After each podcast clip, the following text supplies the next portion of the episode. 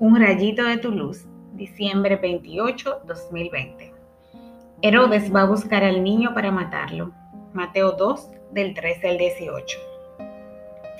Dentro de la alegría de las fiestas de Pascua navideñas, la iglesia recuerda un terrible evento histórico que lamentablemente se repite hoy en día en silencio. Herodes mandó a matar en un arranque de ira a todos los niños menores de dos años a las madres les arrancaron sus bebés para asesinarlos delante de ellas. El solo pensarlo es para tener pesadillas por meses. Sin embargo, ahora tenemos millones de bebés inocentes que mueren cada día gracias a los derechos de las madres y son muy pocos los que levantan la voz para denunciar un hecho tan despreciable. El Herodes de hoy tiene varios nombres. Ninguno de ellos justifica semejante crimen.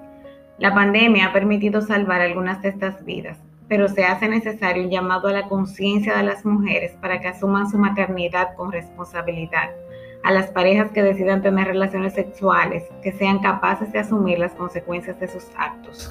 También es necesario que la sociedad se una para evitar los crímenes de abuso sexual, que se proteja a las mujeres y a las familias.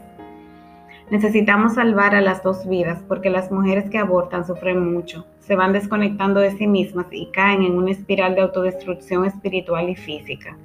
Son víctimas de la cultura de la muerte. Lejos de juzgarlas, démosles el chance de reconciliación con Jesús, que también por ellas murió y vino a redimirlas. Oremos. Señor, te pido misericordia por la vida de los santos inocentes en el vientre de sus madres que quieren abortarlos. Te suplico que los gobiernos defiendan la vida desde la concepción y provean la ayuda psicológica y material para las familias que necesitan apoyo por embarazos no deseados.